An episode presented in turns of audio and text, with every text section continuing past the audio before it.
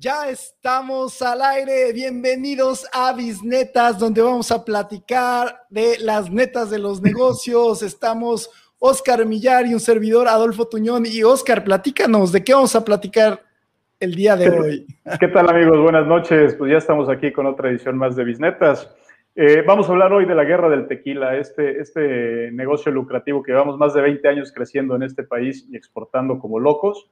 Y bueno, ya distintos países se quieren sumar a esto y quitarnos el, trono directamente. Y aparte vamos a hablar de cómo le están haciendo en Estados Unidos para poder contratar gente en McDonald's, donde pues, terminan pagando por ver y te pagan por entrevista. Vamos a ver qué está pasando con esta situación.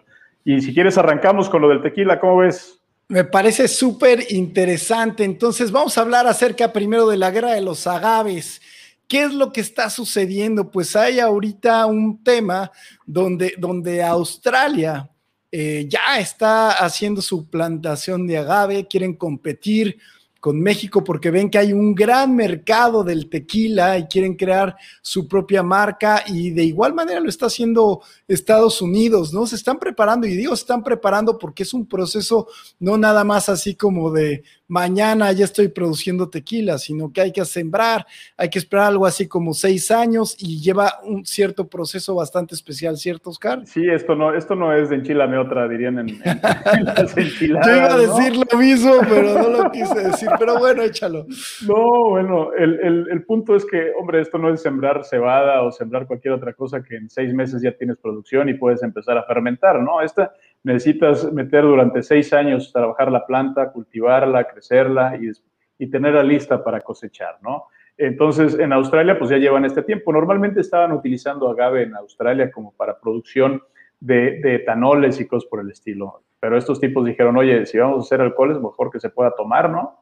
Y están empezando a, a, incursionar en este mercado. Ahora, ¿qué decidieron ellos? Ellos eh, pues se encuentran con este nivel de producción, ya tienen la capacidad y, es una empresa que se dedica a hacer bebidas espirituosas, no tienen licores de otras cosas. Hacen whisky, hacen otros temas y dijeron, bueno, ¿por qué nos metemos en una de las industrias de mayor crecimiento que hay a nivel mundial y, nos ponemos a competir con, el tequila, cuya denominación de origen está a 13 mil kilómetros a distancia? No creo que se acerquen acá a decirnos qué pasa, ¿no?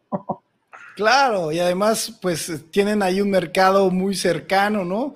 Que también es potencial y, que cuando hablas de un tema de denominación de origen, pues también implica mucho el tema de la transportación, en fin, pero bueno, a ver, ¿cuáles son las implicaciones que esto tiene? ¿Cómo se quiere llamar este tequila? A ver, platícanos. Oscar, eh, ellos no, no, tienen un nombre definido. Lo que sí quieren hacer es no, no, se van a poner como tequila, van a llamar destilado de agave o, o sí, destilado de agave le van a poner, ¿no? La, idea principal que, tienen es aprovechar los sabores y los tonos que tienen estos licores, estas espirituosas que, se generan a partir de las plantas eh, bueno, de los agaves, ya sea agave azul, o sea el espadín, o sea los demás que utilizan para el mezcal y para el tequila, y pues ponerse a competir directamente con ello, porque al final del día, cuando hace 40 o 30 años el tequila se consideraba una bebida barata, este, pues llevamos 20 años donde cada vez está recibiendo mayor, mayor este, consumo refinado, por decirlo de una manera, ¿no? Entonces están, están más felices. ¿Qué están buscando? Atender este mercado que consideran que México no está logrando atender esta compañía, déjenme ver cómo, no, recuerdo cómo se llamaba, pero ellos están considerando que en su primera apertura o su volumen de ventas anuales puede llegar a ser hasta los 100 millones de dólares.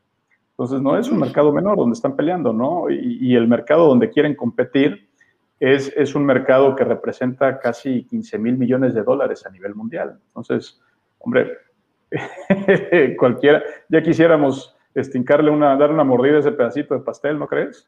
Sí, claro que sí, es un supermercado y también hay que, hay que ver que el tequila se ha puesto muy de moda desde hace ya varios años, eh, especialmente en el país número uno consumidor de tequila que es Estados Unidos, ¿no?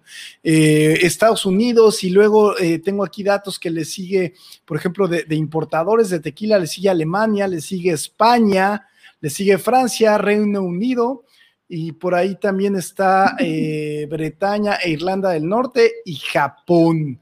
Entonces, este es el orden de, países que consumen tequila. Y no nada más estamos hablando del tequila, sino también del mezcal, que también ha estado pegando con todo. Y también está el tema de denominación de origen, que esto me parece que también es muy bueno porque porque la gente va y quiere tomar tequila, ¿no? Y, quiere tomar mezcal. Entonces ya cuando le pones otro nombre, pues bueno, eh, puede ser que entres ahí en algo de la competencia, eh, pero bueno, con el marketing se pueden hacer cosas maravillosas. Infinidad de cosas, ¿no? Fíjate que, el, un buen punto que estás tomando, la denominación de origen del tequila y del mezcal, lo que, lo que protege no solamente es el, terruño de dónde están obteniendo la materia prima, sino también el proceso de elaboración.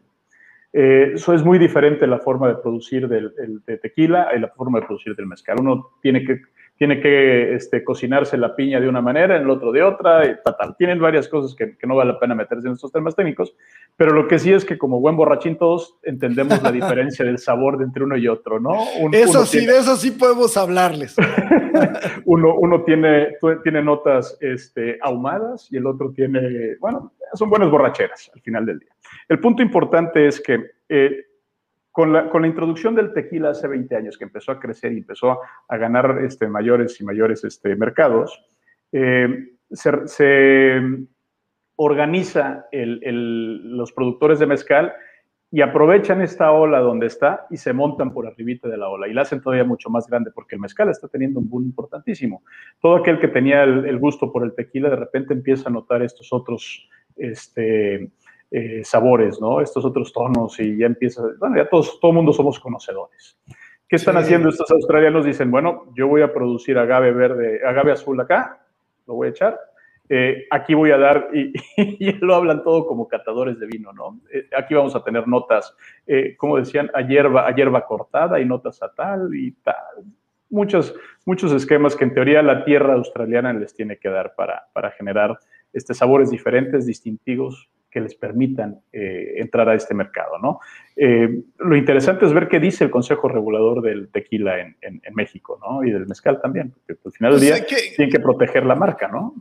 Sí, protegerán la marca, pero es algo que pues eh, ellos tienen su denominación de origen y listo, ¿no? No podrán hacer mucho al respecto si le ponen otro nombre. Eh, y bueno, pues encontrarán también ahí un nicho de mercado al respecto y eh, el tema es si en realidad les pegará o no les pegará a estas marcas, ¿no? Porque aquí los líderes a nivel mundial son José Cuervo y Sausa, ¿no? Son los tequilas más vendidos en el mundo. Ya hay algunos premium, ¿no? También, donde, donde también están compitiendo, ¿no? Está ahí este, don Julio, ¿no? También. y, aparte pelearte con la, con la, cantidad de microproductores que tenemos en el país, ¿no? O sea, eh, al final del día, no, hombre, eh, te vas a Jalisco y escupen y, cae, y le cae un tequilero. Sí. o te vas a Oaxaca y le cae un mezcalero. Entonces, hay, hay, que ver cómo lo hacemos. A, mí lo que, me, lo, que me llama mucho la atención es que el, originalmente el tequila se llamaba el, el mezcal de tequila. Así era, ese es el origen, ¿no? Entonces, eh, si, comparamos tequila y su denominación de origen, estamos hablando de que, eh, como, el, como, no sé, el coñac y el brandy, ¿no? El coñac se tiene que hacer de una sola manera, tal, el brandy es el mismo proceso, pero, pero no se hace en la región de coñac, ¿no? En teoría, así era más o menos el tequila. Lo curioso es que se registra la denominación de origen del, del, del, como si se registrara la denominación de origen del coñac, y se registra denominación de origen del brandy también. Entonces tenemos como que todo el esquema. No le da entrada a nadie para jugar con estos, con estos, este, con estos destilados de agave. Y, como quiera aún así, la gente está buscando desarrollarlos. Habrá, habrá que ver dónde van a terminar parando con, con estos. Yo creo que tienen mercado, yo creo que el mercado está creciendo. Y, y, todas estas notas o todos estos diferentes tipos de productos van a ser, lo único que van a hacer es crecer la capacidad de, producción a nivel mundial y obviamente el consumo. Nos va a ser todavía más, más interesante para todos este mercado, ¿no crees? Así es, y también otro que quiere entrarle aquí al kit es Estados Unidos, ¿no? Donde también están impulsando un nuevo destilado de agave, que también están buscando producirlo aquí en México, solamente que en otra región, que eh, estamos hablando de Morelos, ¿no? Que es donde lo quieren producir, era lo que yo estaba leyendo. Y pues la intención que tienen aquí también es es hacer otro nuevo destilado, ponerle otro nombre. ¿Y cómo, le quieren poner, Oscar? Este sí le pusieron nombre, este dice que se llama Ávila. Ávila, ok. Yo creo que, es Ávila sin ese o algo, pero dijeron, este se, este se va a llevar Ávila. Y ya tienen su propio Ávila, y tienen el Ávila blanco, el Ávila reposado, el Ávila añejo. La parte interesante es que están, ellos están mezclando dos procesos de producción. Están utilizando el, el agave azul y aparte están usando el proceso de, cocinado de la piña como se utiliza en, el mezcal, ¿no? Están, están trabajando en, hornos, en, cocedores de piedra, con, refracción de piedra, que le da estos tonos ahumados y este asunto, ¿no? Entonces, están haciendo un híbrido, o, digamos que lo mejor de los dos mundos, a lo mejor, pero tú esperarías que un producto que, que, no tiene la denominación de origen y que no tiene la, la, fuerza de este nombre, ya sea tequila de mezcal, pues se vendiera más barato, pero estos están empecinados en que no. Esto se va a vender a buen precio y lo vamos a trabajar bien. Yo insisto que este es un tema de marketing. O sea, evidentemente el, el nombre de tequila el nombre de mezcal, pues es el equivalente como cuando compras un, este, champaña, ¿no? Y dices, o champaña o un vino espumoso. O una eh, es diferente, ¿eh? es diferente. O sea, la sensación, aunque puedan saber igual o casi igual, este, el tema de, del marketing es súper, súper fuerte y aquí tiene mucho que ver también con eso, ¿no? Y de cómo puedes tú imponer modas y puedes poner como, como lo he estado haciendo, ¿no? Porque antes realmente el tequila pues era el fuerte y de repente ahora el mezcal está muy de moda también y está compitiendo con el tequila y así puede haber la introducción de algunos otros eh, destilados que pueden competir. Que van a estar compitiendo allí. Estos, estos cuates de Ávila están vendiendo la botella más barata, está en, creo que en 60 dólares. Ok. 1200 pesitos el, su destilado. Que, bueno, no es, no es un destilado barato, ¿no? Eh, eh, pero bueno, si, hablas en dólares y poniéndolo en Estados Unidos, pues a lo mejor estará ahí como... Estará en sus este, precios. la media, ¿no? En sus precios.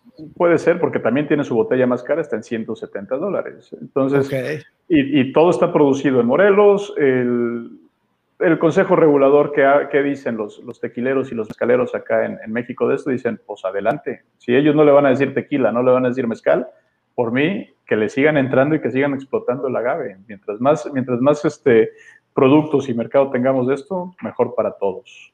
yo creo que es esto, ¿no? Aquí, el, ¿qué tanto les va a costar? El problema es qué tanta inversión en marketing tienen que hacer para poder generar el volumen que necesitan. También, ¿eh? también tiene, tiene que ver mucho eso. Y bueno, hablando también de, estos temas interesantes de lo que puedes generar a través del mercado, pues eh, también surgió una nota que me llamó muchísimo la atención donde agarra McDonald's y dice pago por ver. Te pago por entrevistarte.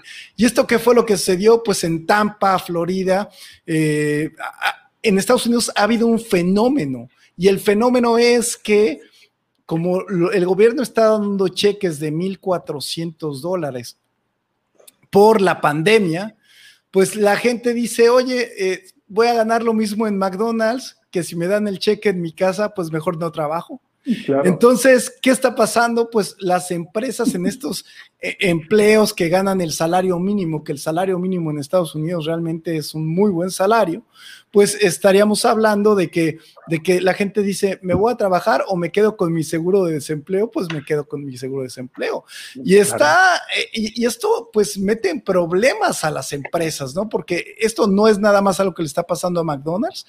Lo que sucedió fue específicamente fue que, el, que, que pues la cana le dijo a este gerente, pues yo no sé cómo, qué es lo que tengas que hacer para contratar a la gente, pero ya ponte a chambear y les dio la idea, pues sabes qué, vamos a darle 50 dólares a los que vengan a la entrevista. Y es lo que han estado haciendo. entonces imagínate, por ir en una entrevista te pago 50 dólares. A eso está llegando el mercado. Eso está generalizado, al, parecer está generalizado en Estados Unidos.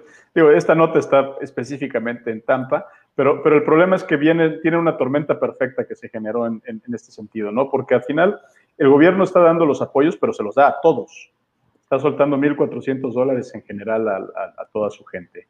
Eh, el otro tema es que los que lo necesitan, pues obviamente lo gastan. Y, y más bien, lo tienen ahí, lo utilizan y sobreviven con ello. Es, los que no lo necesitaban, pues están gastando más. Así es.